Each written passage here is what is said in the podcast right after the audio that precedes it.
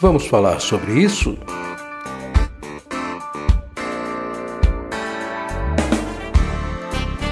Com Francisco Ayrton.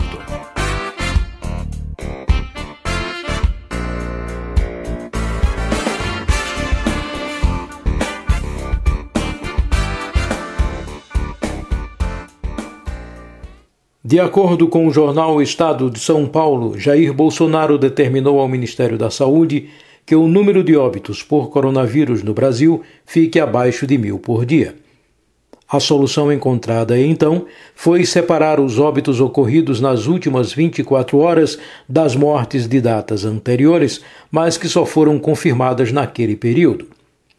No momento em que o país registra 37.312 óbitos e 685.427 casos confirmados da Covid-19, o Brasil acompanha estarrecido as tentativas do governo de procurar esconder a verdade da população, ocultando dados e perdendo cada vez mais a sua credibilidade diante dos olhos incrédulos do mundo. Além de todo o descaso que lhe foi dispensado até agora, o povo sofre ao se sentir mais uma vez enganado. Vamos falar sobre isso?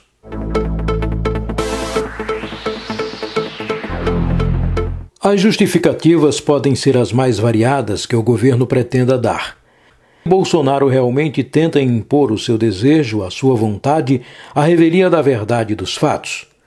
O número crescente e assustador de casos e de mortes no país mostram a cada dia ao senhor capitão com histórico de atleta que é tudo mais que uma gripezinha. Ao completar 100 dias de devastação em todo o mundo, o vírus mostra que é muito mais que qualquer outro mal que já passou por aqui nesses exatos 100 anos da passagem pelo planeta da terrível gripe espanhola de 1918 a 1920 que infectou cerca de 500 milhões de pessoas e arrebatou 50 milhões de vidas. De lá para cá, outras tiveram passagem assustadora, todas no século XX. A gripe asiática, que matou cerca de 2 milhões entre 1957 e 1958, e a gripe de Hong Kong, que matou cerca de 3 milhões de pessoas entre 1968 e 1969. Sem querer ser estatístico, mas as três mais importantes respeitaram um período de duração de dois anos cada uma. A verdade é que, ao subestimar a pandemia do coronavírus, Bolsonaro parece cair na real e se assusta ao ver o imenso prejuízo político que o seu desdém poderá causar num futuro bem próximo, as eleições municipais que poderão ocorrer ou não ainda este ano e que ele tanto necessitará para se fortalecer para as eleições de presidente em 2022, a sua imagem cada vez mais destruída dentro e fora do Brasil e principalmente a sua forma desastrosa de governar que o tem colocado no topo como o pior presidente da história. Existem motivos mais relevantes para que o presidente resolva mudar de estratégia.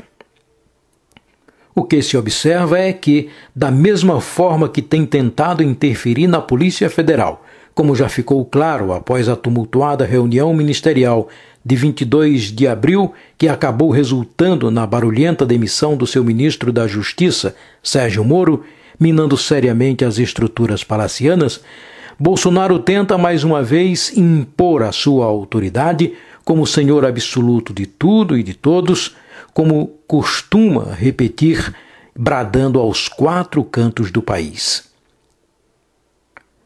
Vazando água por todos os lados, o capitão sente que o barco pode afundar a qualquer momento, se não vejamos os inúmeros pedidos de impeachment protocolados por partidos políticos, parlamentares e pessoas do povo, além de importantes apoiadores que, vendo o desastre iminente, têm abandonado a canoa, deixando o líder na mão. Desesperado por entender o desastre que é a sua forma de governar, Bolsonaro pode afundar um projeto que foi cuidadosamente elaborado pela direita e que parecia perfeito a partir da derrubada do governo de Dilma Rousseff já em 2016.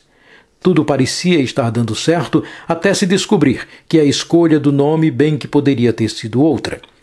é que, desde que assumiu o governo em janeiro de 2019, Bolsonaro não tem feito outra coisa senão colecionar inimigos. Brigou com a imprensa, até mesmo aquela que lhe dá apoio, a troca constante de ministros, as humilhações aplicadas a jornalistas no cercadinho da vergonha onde mantém seguidores, o apoio às investidas equivocadas de nomes alheios à equipe governamental, como empresários que opinam em decisões importantes como se fossem ministros, e as tentativas de derrubada dos demais poderes, judiciário e legislativo, com apoio principalmente ao fechamento do Congresso Nacional e a possibilidade de se instituir um novo aí qualquer coisa, a exemplo do famigerado AI-5, que na ditadura militar perseguiu, torturou e matou artistas, jornalistas e intelectuais. O descaso para com o povo em relação ao descontrole da pandemia, que tanto tem contaminado e matado cidadãos por todo o país, como se aqui fosse terra de ninguém, tem exposto negativamente o Brasil lá fora.